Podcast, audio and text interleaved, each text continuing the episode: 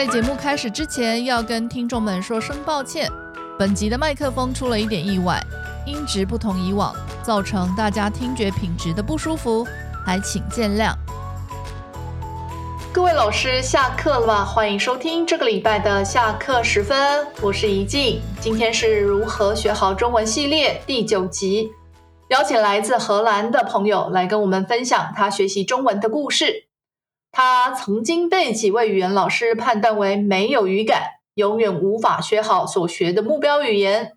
但是到现在的他，已经学习过，也掌握了不少语言，其中包含中文，而且顺利在台湾念书生活，直到现在。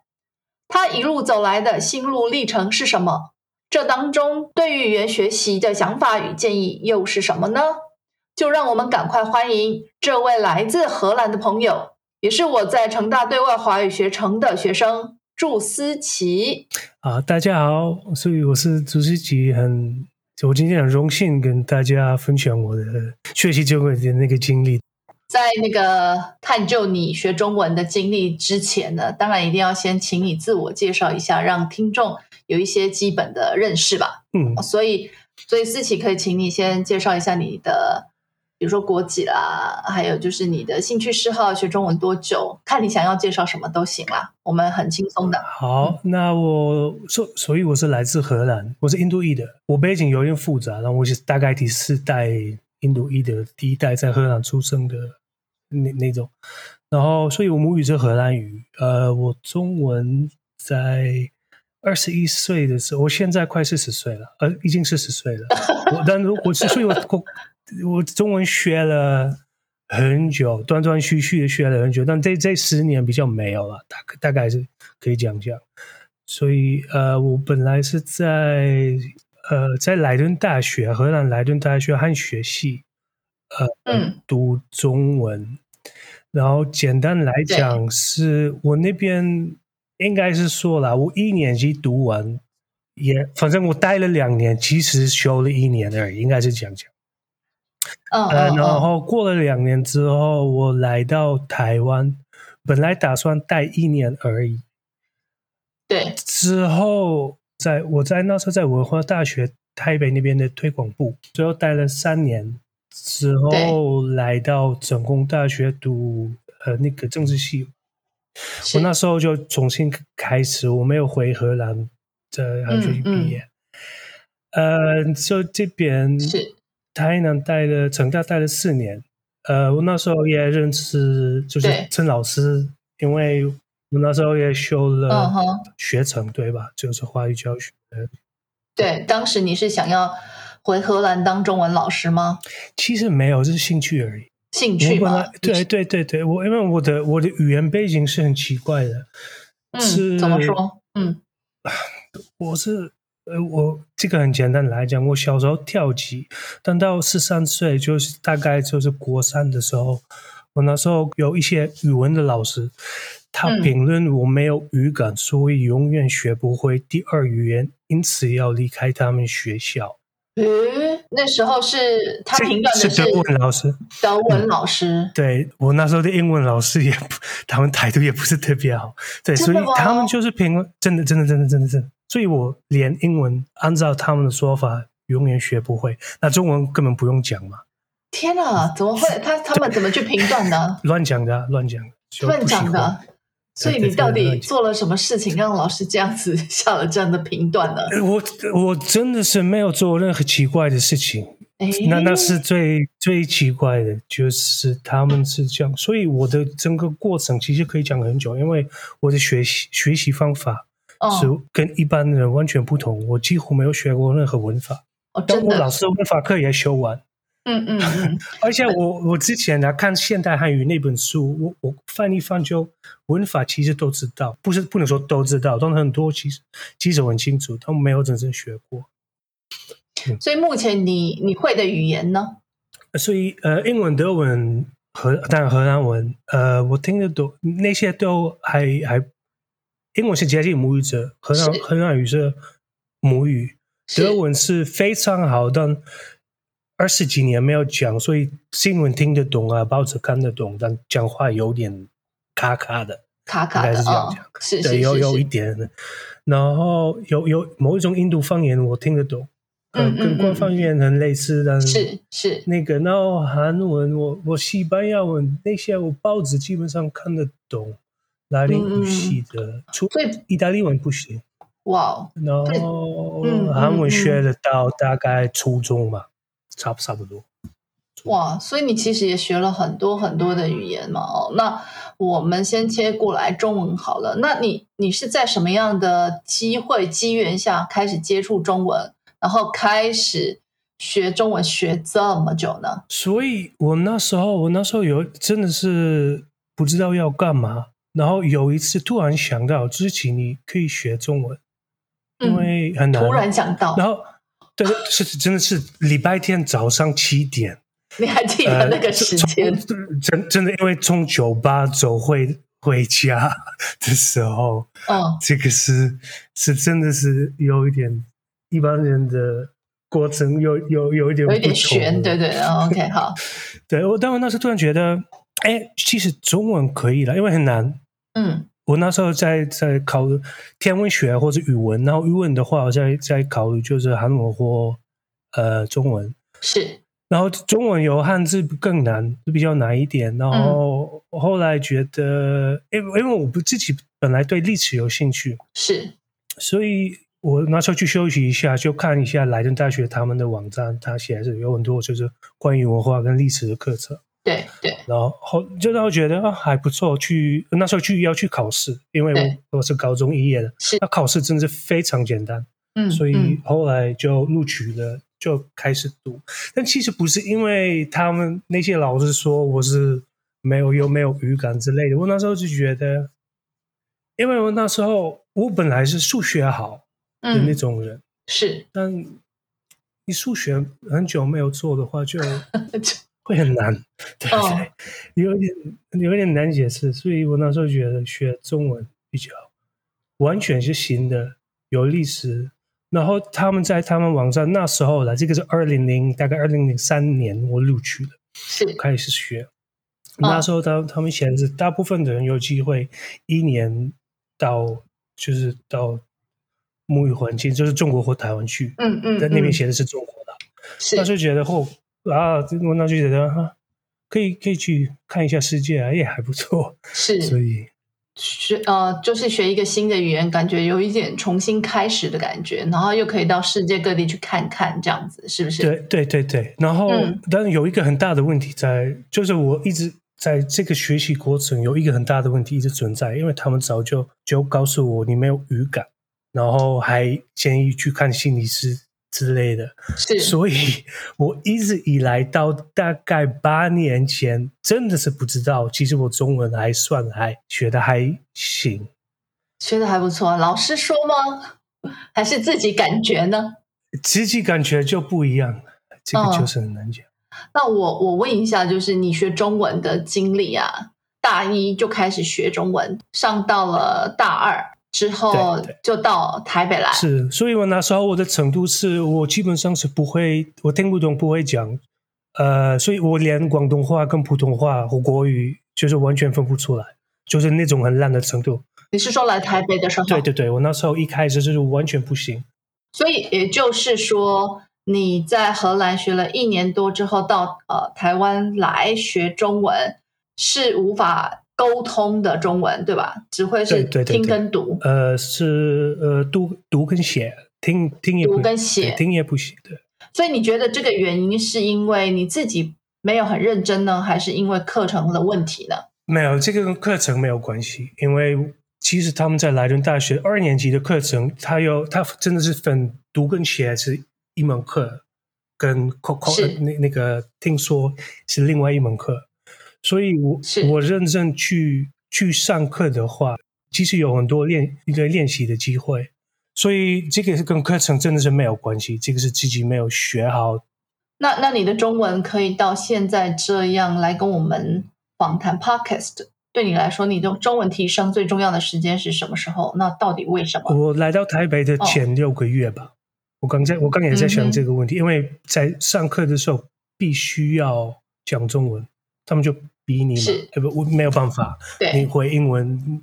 我那时候的同学其实也是都印尼，大大部分是来自于印尼啊，就是呃他我讲英文你也没有用啊，必须要是。讲中文。然后那时候，嗯、呃年轻有室友，就是交流的环境就很好。嗯哼，大家在来人会说过两个月你就会讲，对我而言是比较久，但开始讲的时候就、嗯。就呃进步的非常快。那最主是最最重要的时段，真的是在文化大学的，就是前面两个学期吧。所以就是来台湾半年之后呢，你的中文就突飞猛进嘛，就可以开始沟通了，跟别人聊天，生活没有什么问题。是的，大概是这样。对，你呃，你在莱顿的一年跟在台呃台北的半年，那个学习的方式不太一样嘛。莱顿大学是一个汉学系的，对是。他们的像很多在那个华语教学里面的一些小题目，其实会在汉学系会，我们已经会学到一年级、二年级。嗯在台湾，我那时候最最重视的其实是口说的部分，但在荷兰其实不是，是他们就是准备你的中文程度要到最后的，然后他们基本上是还是、他们比较偏于做翻译吧，翻译 OK，、呃所以方向不太一样，重点不太一样。不太训练的一样嗯嗯，训练的重点不太一样，这样的意思吗？对，是有一点对，是是大概是这个意思。嗯，说如果时间可以重来，嗯，你觉得你学中文的方式会有什么样的调整呢？一个调整很大，因为我我我大大概十年前啊发现对语言学其实有浓厚兴趣，是因为我的小小时候那些经验嘛，根本排很非常排斥语言学。嗯哼，虽然有有考过，就一年级再来的，这这个真的是让人真的令令人惊讶。有一次也考了九十分，在荷兰九十分是真的很高，在大学里面是。是但我还是那时候还是就很很排斥语言学。是，假设我回到二十一岁的时候录取，或者十八岁，不管反正录取在汉语学习，我会非常我会比较关注的地方会是会在语言学。除了把重心放在语言学之外，嗯，在学中文的一些方法跟策略上面会有一些什么样的不同呢？呃，会。假设我稍微清楚一点，然后一天至少花了三四五个小时，像一个正常的人在中文，就是在学学中文。然后、呃不能说二十年这样子啦，但大就是几年嘛，五六年这样。哇塞，我中文现在应该你的意思是 每天每天花个短短的时间，可是每天进行的话，的那个积累起来的中文应该会很好。对对对对。然后呃现在呃现在听起来很好啊，就可是有一点我不清楚的是，是你自己要考上那个莱顿的汉学系，对吧？嗯，那考上之后没有花很多的时间去，呃，怎么说？不是把重心放在学中文上面，为什么呢？没有这个问题很好，这个这个问题呢，原因就是因为我国小跟国、嗯国高中真的是过得不太好，我回到大学，其实哦说实话已经不行了。我对于这跟整个学学校制度的反感已经重重到到就是已经累积到就没很高了。办法了，就说实话就就没办法。台湾是一个你呃学中文进步很多的地方嘛。我其实我几乎全部都是在台湾学的。嗯，在台湾学中文的过程当中，有没有遇到很大的瓶颈呢，或很大的困难因难？为我基本上是考到最后考就是聊天，有有一点阅读跟还有什么，就就这样子学中文。到高级会遇到很大的瓶颈，哪一方面的书困难书？面语顺利的吧，书面书面语跟一些成语可以自己学，我就是学的不好。文言文其实也可以自己学，所以基本，但是我就是这两个地方是我自己学的不好。书面语，说实话，我我知道他们在莱顿或者莱莱顿大学的教授，我跟其实就跟他们谈过这个问题，他们他们就说其实不难，是你要把一些东西要背起来而已，但其实不多，其实不难。是，但我一直都不太清楚到底是哪一些东西，所以所以我就我不知道，我不知道应该背什么？我应该问他们清楚一点，那时候或者问老师，但嗯我、我没有问，我只是那时候其实想帮我帮我的的的人很多，但大家都不是很清楚嗯。到底该怎么、怎怎么做，包含我自己，你说那个提升书面语的部就分提升就是中文方面哪一方面？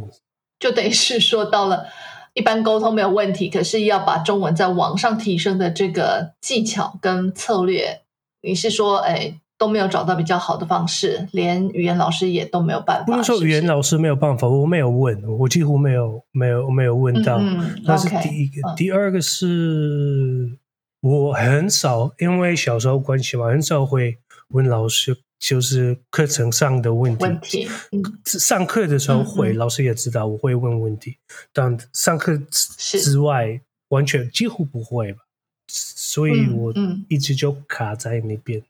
我记得你刚刚呃提到了一个你使用的策略跟方法，就是阅读。阅阅读很重要，对对，我觉得呃，成语跟书面语，或者是比较高级呃不同于口语的中文表达，其实真的是要靠阅读来提升了。可是要有意识的去看一下，嗯，比如说新闻的、杂志的、文章的，那里面它的书写结构，你要有意识的去分析，它跟口语有什么不一样。嗯对，像文章是这样写，可是你文章看完之后呢，如果你要把呃这篇文章的意义跟重点说给别人听的时候，你用的词汇一定不会是那一篇文章一字不漏的用嘛，你会把它转成口语。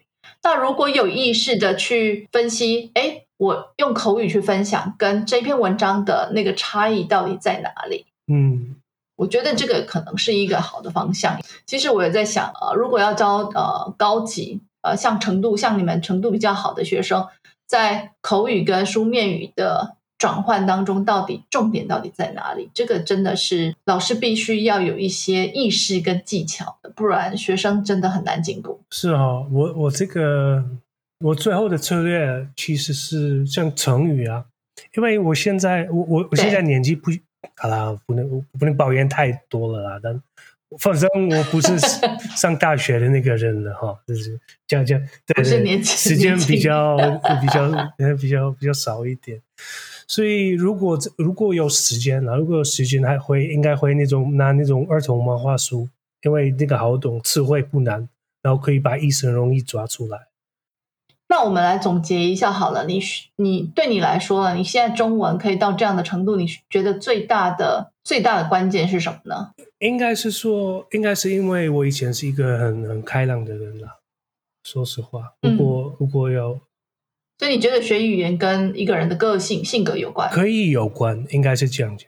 我觉得大家都可以学，正常人一般就是不没没有很大的障碍的话，大家都学中文，大家大家都可以 学会了。这个等一下，我们我们在跟你谈的过程当中呢，我们一直一直谈到了，哎，正常人呐、或者是 呃，如果不是怎么样的话啊、为什么呢？为什么？是因为小时候的学习经验影响你，你长大之后的语言学习的过程吗？那个影响很大，影响影响很大。那可不可以以你的背景，给可能跟你有相同的情况的语言学习者一些建议跟提醒呢？可以建议大家啦，每一个学习者，不只是我是啦，是最重要的是不要在这个中文一开始，特别是初级，很很不能说难学，但就是无无聊，然后就是你有一些事情要做，感我会感觉到会进步啊。如果永远学不会嘛，不要想太多，就要忍耐一下，因为到最后还也可以成功。所以那个你给那个学语言者的第一个建议，应该就是说对自己要有信心，不要想太多而。且是真的是学习方面，就是比方说我们刚到台湾的时候，那时候跟一些同学嘛，嗯，同我同学其实其实每一个啦，他们都会有有一些，嗯就老师也上课的时候会提出这个问题，就是他们讲话跟课本不一样啊，这个字在那边不一样啊，我给你打电话，跟我打电话给你好像也也不同啊，等等等等等等等等等，又一大堆抱怨，对不对？就是最好不要想那些有的没的，特别就要想他们是母语者，他们讲什么都 OK，随便。如就是要保持那种态度，我真的觉得保持这种态度的帮助会很大。不要探究太多吗？为什么他们这样想？不这么这么说，这么说不这么说，这样的意思吗？然后其实会真的又会有情绪。嗯嗯嗯，这个是那个个人学习态度跟心态的问题，对吧？对自己要有信心。对。那我们刚刚谈的过程当中，我觉得好像个人的。心理因素跟个人的方法好像比较多，嗯，那在呃学校里面，老师的教法，嗯，哪些对你来讲是有用的，哪些是对你来讲是没用的呢？这个对大家比较有趣一点的，呃，我我想我想一下啊，对我来讲，其实去上课已经也有帮助，因为我那些课文内容，你去你上过一两个小时的课。就会比较容易背起背起来，那是第一个。是第二个是我自己，这个跟老师其实也没有关系。这个有点，我真的是语文比较靠社交，所以看影片。神经花也不是有一些一些，其实其实蛮无聊的影片嘛。但说 说我们来说实话，他们对对不对？是是是是。对，但但到第五册，说实话，因为有一些成语跟一些俗语啊，他们比较抽象一点，有时候也。有一些开始比较难用一点，对不对？其实那时候看，就是我记得我看影片的一些那些词汇跟成语，我到现在还记得。嗯，那些课，但我没有看影片的，我应该是都忘光。那是第二，跟老师的教法其实没有没有很有关系吗？我不知道。但嗯嗯，对我来讲，这个影响很，这肯定有有影响力。视觉的或者是影音的印呃刺激会加深你的印象，有一定一定的对百百分之百肯定肯定是这样啊！我自己感受的是，哎，莱顿跟荷兰的是不同嘛？就是莱顿是按照按照课本，然后活动比较少吧，课堂活动，然后是当然这边也是按照课本，但是也会有一大堆活动跟。呃，我自己比较喜欢第二个方法，就是在有活动练习的部分。是的，是的，对。当然自己要把该背的要背起来嘛，该写的汉字要练要写嘛，等等等等。嗯嗯。但我自己比较喜欢第二个。所以，其实总的来说，你会觉得你的中文进步其实都是靠比较重要的，大概就是社交，嗯，跟别人沟通这个部分，对对比较多。是的，是的。我然后呃，你你有问题吗？没有没有，有问题要问吗？没有，我目前没有，我只是想说，我目前在试试看，就是因为有一些政治方面嘛，一些理论比较偏于哲学的那些方面，就是有有英文版跟中文版的书，然后其实我现在其实在对照而已，就是是是是是，那你也可以看一下，就是哎，这些英文。如果你可以去同时去找一篇它有英文跟中文版的文章，嗯，对，你可以去翻，你可以先去翻译那个英文，嗯，翻译成中文，然后你再用你的中文去跟人家已经写出来的中文去对照，嗯，也可以啊。这个也是，因为我觉得对比它会让你印象更深刻。为什么他是这样说的？真的，真的，真的，我没有学过。对对对对，谢谢老师，这个不会是你刚刚给我的点子。我突然有一个问题，我很想问你，就是你学中文之后呢，对你的生活有什么样的影响跟改变吗？呃，改变很大很大哦。这个应该是说了，应该是说我离开荷兰之后，呃呃，这个当然跟中文有关。可是我我开始学，没有意识到这点。我是这个会听起来很大啦，这个老师不好意思，这个。我是对于就是人生的理解，看到不同地方的不同生活方式，跟讲会突然会讲一些完全不同的语文，跟会有一些完全不同的思维，那么对我人生对世界的理解有帮助很大。我我学了很多很多，应该语文上方面跟生活方面吧。所以你的意思就是学中文带给你一些生活上面的，嗯，怎么说希望吗？或者是？我是我突然我我我是我现在是了解到我们在不管是哪一哪一国家的哪一区嘛，对，就不管是在哪国人在哪里，对不对？不管对对对，我们把一些很理所当成理所当然的事情，其实不是那么理所当然的。是，所以也就是我们应该要珍惜我们现在拥有的。Yes，也可以这样说，没有错。对，我们现在是与。学习呢，还是那种生活的那个 心情的探讨？所以，所以，所以对我来讲，语言其实只是老师之前也有问过，其实对我来，语文真的是一种工具而已。所以，我我对于文学，对不起，对不起，老师们，我知道很多听众是这个可能，我对真正的文学比较没有兴趣，但对于历史或者哲学或者那些有的没的都比较有兴趣啊。这方面语言变成一个工具而已。不用对不起啊，因为每个人学语言的目的真的是不一样啊，然后每个人的兴趣也都不一样。可是只要你呃找到自己的喜好，可以前进，我觉得这个就是这这是最重要的了。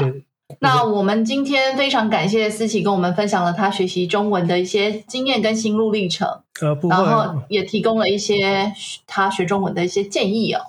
所以希望对老师们跟学生都有有帮助。那再次感谢思琪。呃，不会不会，谢谢老师听我的我的故事。其实我没有讲过了，所以其实谢谢老师，谢谢大家很耐心的听我们。每一个人的故事都可以带给我们一些思考跟启发，这个是很好的哦。好，那么音乐之后，紧接着就是文化小知识。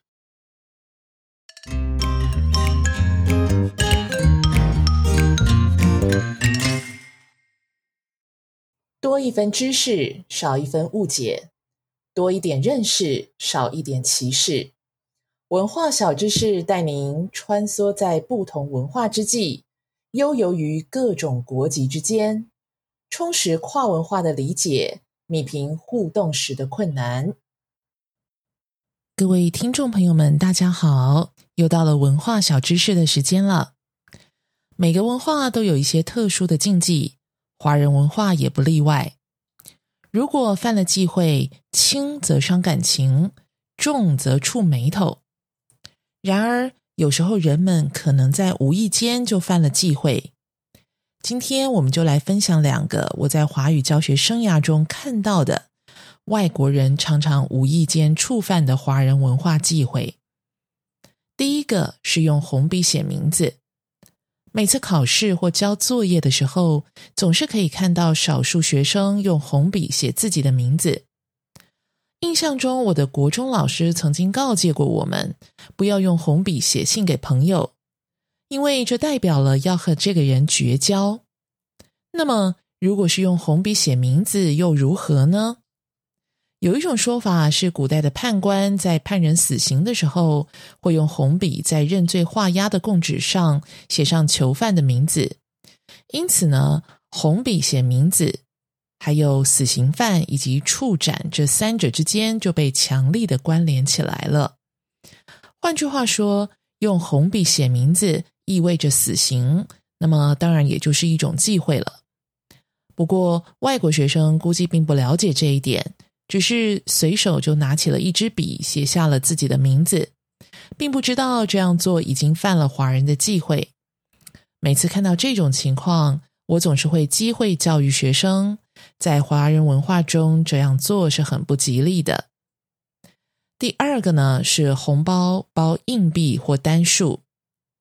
在台湾，红包文化的相关介绍常常会在新年、婚礼等情境中出现。我们在教学时也有很大的机会触及这个文化。老师们在介绍这个文化时，应该都会顺带提到红包内应该要包多少钱才合适。然而，您是否也会告诉学生哪些数字或者是呃币别是不可以包进呃红包当中的呢？我自己以前并没有注意到这一点，于是。当我邀请学生来参加我的婚礼的时候呢，他们在红包内包进了硬币，而且是单数。这让收礼的亲友当场傻眼，不知道该怎么处理。红包内为什么不包硬币，而是必须放入纸钞，尤其是新钞？有一种说法呢，是因为硬币一般来说是给乞丐的，如果把硬币放入红包内，就是对红包，呃，就是收取红包的人极为不尊重。另外呢，红包也不能包单数，这是因为单数被视为是孤单的数字，好事呢就应该要成双。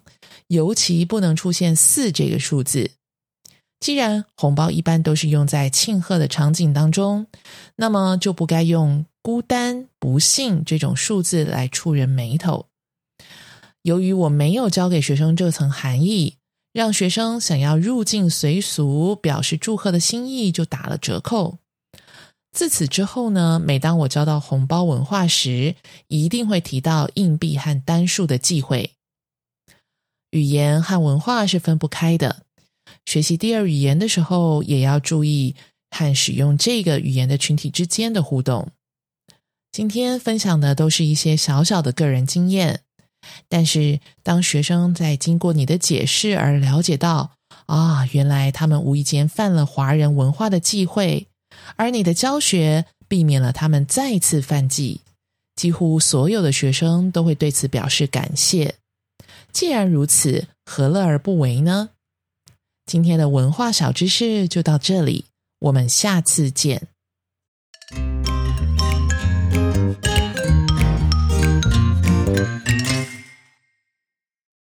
节目要到了尾声了，希望今天的讨论内容对老师们有所启发与帮助。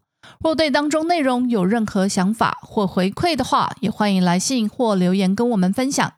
以下是工商时间。说吧的线上讲座是老师们进修的便利管道，不用出门就能吸收新知、交流心得。二零二二年第一季最后一场线上同步讲座持续报名中，第三场三月十九日晚上的讲座，邀请到美国 COS 关键语言奖学金计划的驻校指导及考官，美国 AP 大学先修课程的中文教师赖昭华老师。来分享将语言教学中的三种交际沟通模式融入线上教学软体之课程与示范。昭华老师将说明如何挑选线上软体的原则标准，以及示范融入三大交际沟通模式的教学运用，用来补足线上课的缺失，发挥最大的教学效果与学习效率。内容绝对精彩可期。本场讲座只有同步没有录影，有兴趣的老师千万别错过。还有一门以成班课程初级语法教学的活动设计与应用线上二班，上课时间是台湾时间周三晚上六点半到八点，三月十六号开始上课，两周共三个小时。如果您对于以上讲座课程有兴趣的话，欢迎到我们说吧语言工作室的官网 sblc.tw 或到脸书粉专社团报名。那么我们今天的节目就到这里，感谢您的收听，下周再见。